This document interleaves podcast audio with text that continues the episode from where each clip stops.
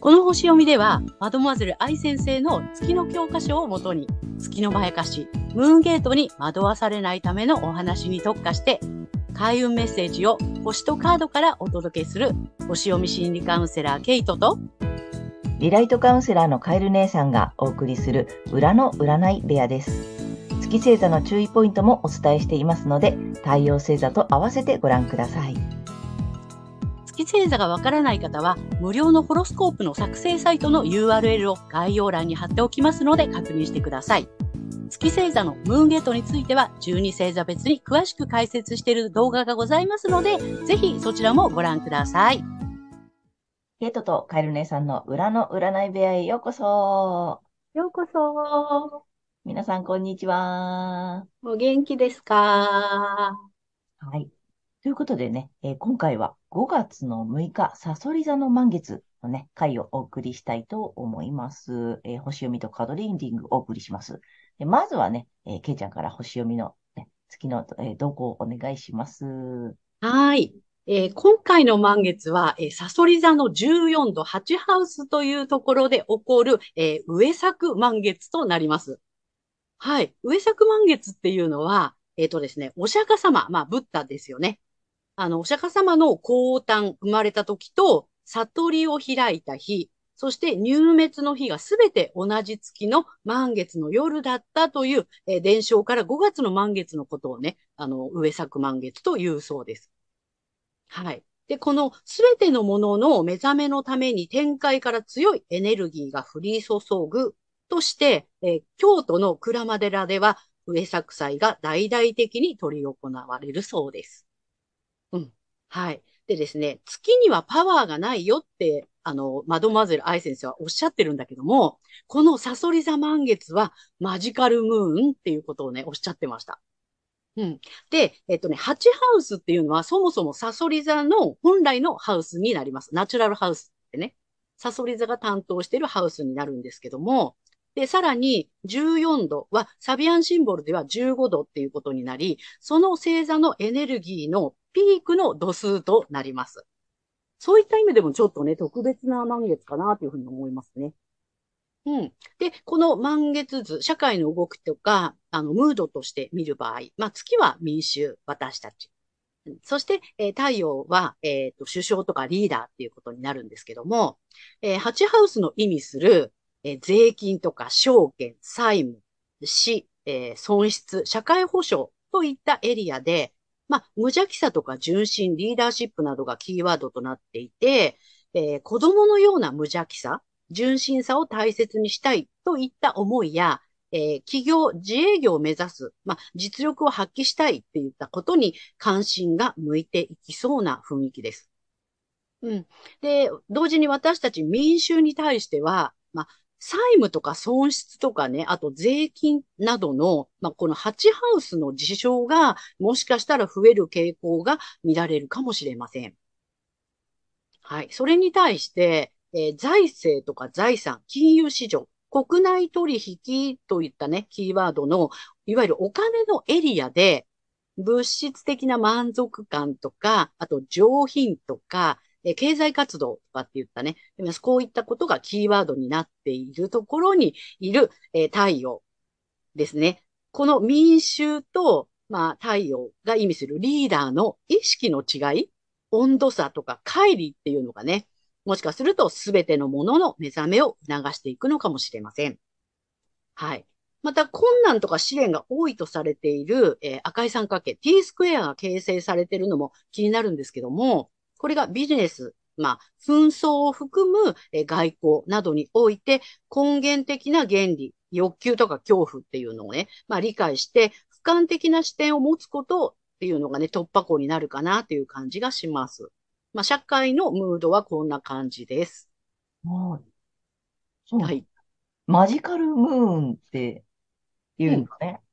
そう、愛先生はね、マジカルムーンっておっしゃってました。へえ。うん。あの、まあ、特別というか、不思議なことが起きるというか、そう。なんか魔法チックな感じなの。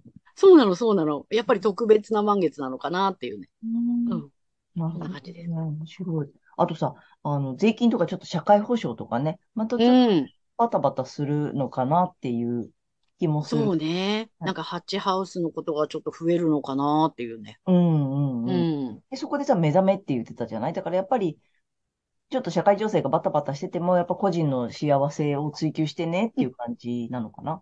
そうだよね。うん。そう、前回の新月とね、うん、まあうんリンクするというか、同じようなこう、促しが来てるかなっていう気はします。あとなんかちょっと面白いなと思ったのが、その、だそこの、その意味でっていうかさ、えっうん。と、自営業っていうかさ、まあビジネスとかさ、えっうん。と、自分で何かを始めるとかさ、副、まあ副収入だったりね、今やっぱ言われてるじゃない？その、うんお仕事持ってても、あの、副業していいよとかさ、なんかそういうことも結構さ、促されてるというか、それで自分の幸せも追求してね、みたいなさ。そう。なんかさ、それこそさ、大人になるとこうみたいのってあったじゃない？あの、子供の無弱者は亡くなっちゃって、大人になるってなんかいろんなことを諦めて、なんかね、型にはまるみたいなさ、そんなイメージがあったけど、もうこういう風になってきちゃったらもうやってらんねえよみたいな感じでうん、子供、純真な子供になんか戻ってやりたくないことはやらない、やりたいことやるみたいな感じに、うんもうみんなの意識が変わっていって、で、そういう選択をする人も増えていくのかなっていうね。うん。うん。なるほどね。だからそういう選択してもいいっていうことだよね。そうだね。うんうんおそらくそういう風に、こう、気持ちがいくんじゃないかなっていう。うん。まあ、そういう度数のところに、あの月はいるかなっていう感じです。うんうんうん。はい。ね。で、まあ、個人ではうん、太陽の滞在する2ハウスっていうのは、えー能力、才能、物質、あの、五感とか、えー価値観、収入、資産などがキーワードになっている所有のエリアになります。うん。で、二度目のね、お羊座の新月ですね。で、やっぱりさ、自分が安心できる場所で自分らしく生きることっていうのを探求しなさいっていうふうに、こう、あの、強めの推しが来てたりとかしてたでしょ？うん。で、それ押されて、で、さらに、今度は具体的に美的センスを発揮しなさいとか、あの、社会的な責任感を発揮して、経済活動に参加していくっていうね。まあ、あの、そういったあの、度数にあるので、要するに現実的、具現化する具体的なフェーズに、あの、移ってきたかなっていう。そんな感じです。で、先生術では十二星座は人の一生を表すというふうに言われていて、で、お羊座はですね、肉体を持たない生まれる前の魂の状態っていうふうにね、あの、捉えられてるのね。で、えっと、思いや衝動などっていうのを宿しています。うん。で、えーお羊座の季節に散々ね、I am 私はっていうことに、あの、真摯にね、こう、なんていうの？向き合いなさいよって。うん、本当にやりたいことを見つけなさいよ。本当に安心できる場所で自分らしく生きることを探求しなさいよっていうことでね、散々こう、あの、促されてきて、明確にしてきたっていうところ。で、そう。で、それを今度は、この、お牛座の季節になりましたので、今度はもう肉体を持ってこの世に生まれたお牛座っていうこと。なので、この思いを現実のものにしていくっていう、そのね、具現化の季節に、あの、移ったっていう感じですね。はい。で、その大牛座の太陽のすぐ隣にいるのが、まあ、知性やコミュニケーション能力、あとは実務能力っていうのを司る水星。はい。そして、改革の星の天王星もすぐ近くにいて、さらにそこに調和的な角度をとっているのが、蟹座の火星になります。はい。で、この蟹座の火星ってね、実はね、少しおとなしめなんですよ。うんうん。な、なんていうのかな。こう、ちょ、ちょっとくすぶっちゃうみたいな感じ。うんうん、水のところにいるので、水星座のところにいるし、蟹座っていうのはね、ちょっと、なんだろうまあ、火星がちょっとおとなしくなるような感じ。うんなので、そうだな、くすぶることもあるかもしれない。あとはちょっとね、あの、感情的になったりするかもしれない。うん。けれども、それが太陽にいい影響をもたらします。おう怒りが出てきたりとか、まあちょっとね、あの、悲しみが出てきたりとか、でもそれが原動力になっていくっていうね、そんな感じかなと思います。はい。で、まあ個人でのね、困難試練の突破口っていうのは、その根源的な原理、欲求とか恐怖、なんか根源的に恐れてるもの？例えば、なんだろうな、あのー自由、自由でいたいっていう欲求だとか、それこそ嫌われたくないとか、うん。あの、尊重されないこととか、あの、自由が奪われることっていうね、根源的な人が恐れてること、もちろん命がなくなることなんかもちろんそうだし、うん、そういったことを理解して、まあ、統合していくっていうね、そういう流れになるかなというふうに思います。なるほど。はい。うん。と統合していくっていうか、あれだね。あの、なんつったらいいの？成長していくっていうかさ、そこを乗り越えていくフェーズみたいな感じなの。そうね。そうそうう。んそんな感じだと思います。うんまさに社会動向で言ってたのと、あれでさ、あの、個人の、その、まあね、お羊座2回目の、あの、あれをね、あの、あれを乗り越えて、あれもね、そう。ね、まさに、今5月になって、お牛座で生まれてきて形にしてね、3次元だよっていうことでしょ？そうそえー、で、まあ、具体的に活動するなり、そのやりたいことを見つけた、自分を見つけた、うんアイアムを分かってきたら、具体的にしてね。で、動きたい人は動いてね。なんかね、うん活動したい人は活動、作り出したい人は作り出す、生み出すとか、なんかそんな時期に来てるよっていうことなんだね。う。そう、具体化していくんだよっていう。うんうんううん。ん。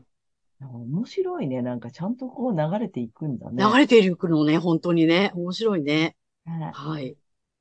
ありました。うん。はい。では、うん、星の動きはそんな感じで。そうですね。はい、ありがとうございます。はい、ありがとうございます。はい。それでは、今回の満月が、お牛座さんにとってどんな満月になるのかということでお話をしていきたいと思います。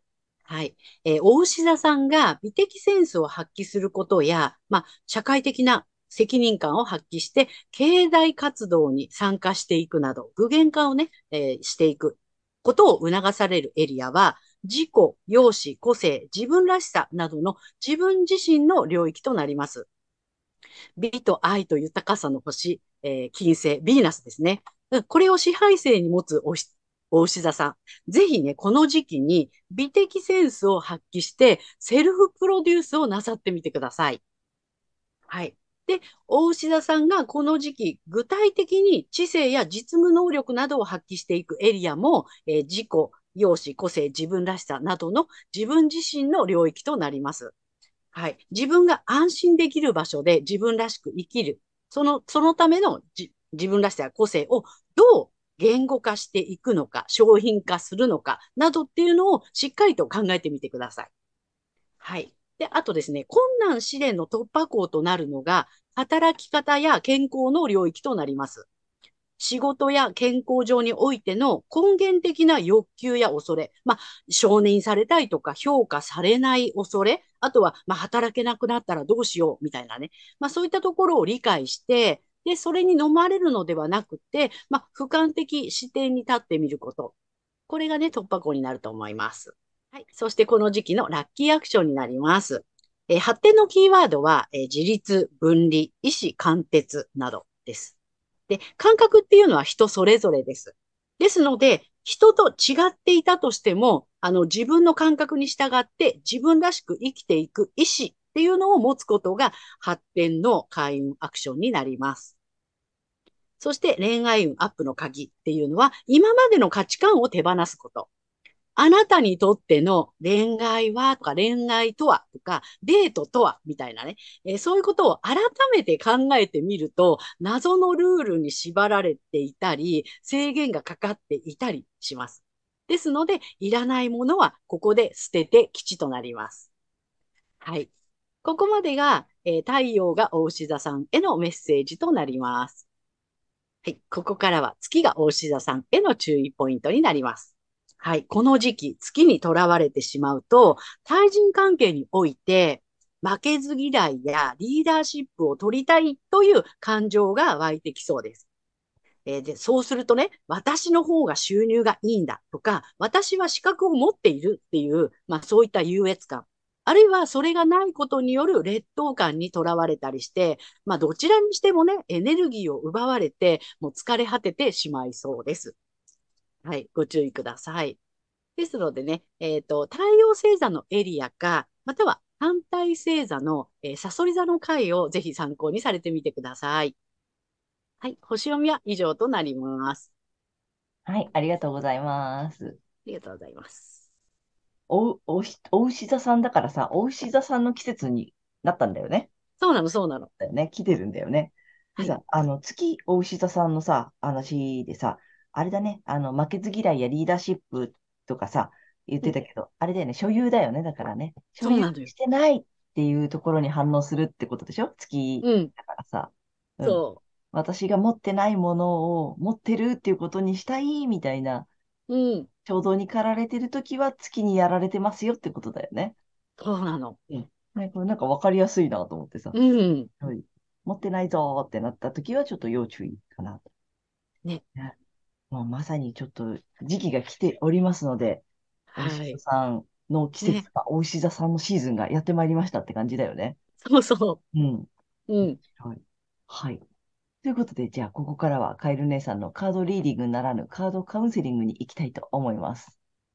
でね、いつも私、あの、やる前にね、あの直感でね、このか、今日はこのカードとこのカードとこのカードとか選んでるんだけど、え今回はね、ちょっとね、タロットカード2種類と、あとね、カラーカードにしてみました。でね、先にちょっとタロットカード行きたいと思います。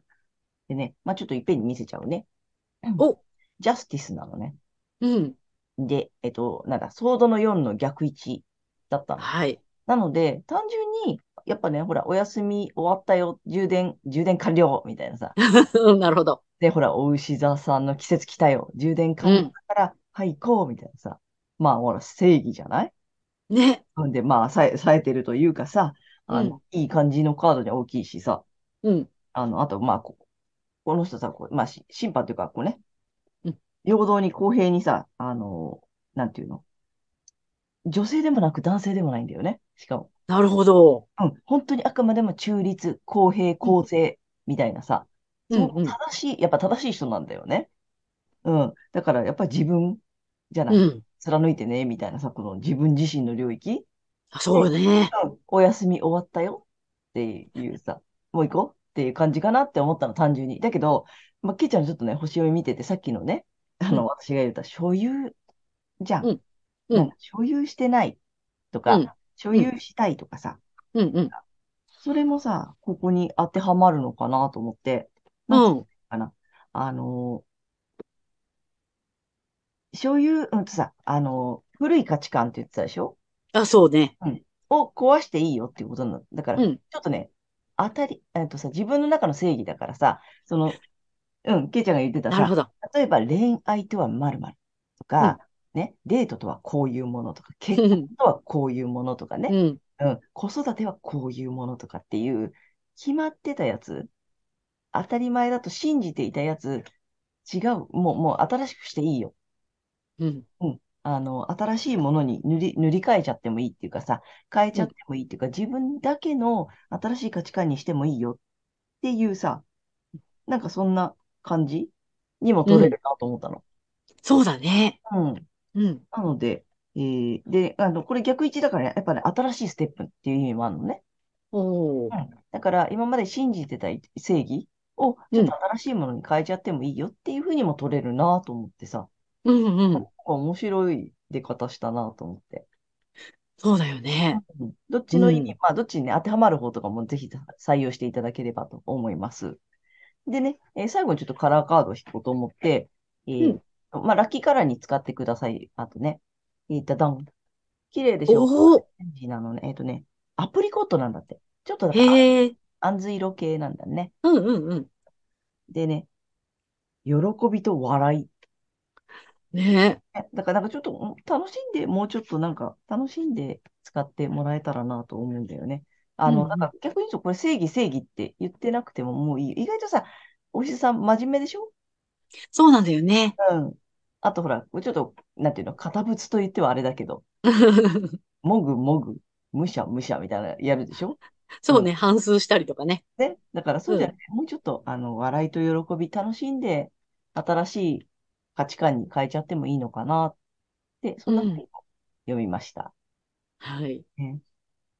ちょっと、あの、ぜひシーズン来てますので、楽しんで、あの、やっていただけたらなと思います。そうよね。出番が来ましたよっていうそうだよ感じだもんねね。。うん。うん。出番ですよって言って、そうそう。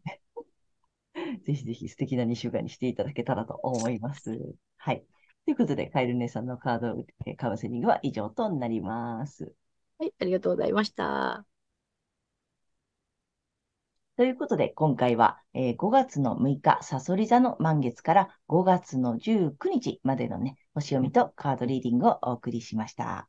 皆さんご自身の太陽星座の回をご覧いただいていると思うのですが、えーご自身月星座も調べていただいて、えー注意ポイントもご覧になっていただいて、あと反対星座もね、あの、ぜひ参考にしてみてください。ということで、けいちゃん、次回の放送は？はい。えー5月の20日、大牛座の新月となります。あと、チャンネル登録やグッドボタンなどもいつもありがとうございます。励みになりますので、今後もよろしくお願いいたします。はい。私たち二人の個人鑑定の詳細やブログ、公式 LINE などの URL は概要欄に載せてありますので、そちらもぜひよろしくお願いいたします。はい。ということで、皆様、素敵な2週間をお過ごしください。ありがとうございます。ね。ありがとうございましたねた。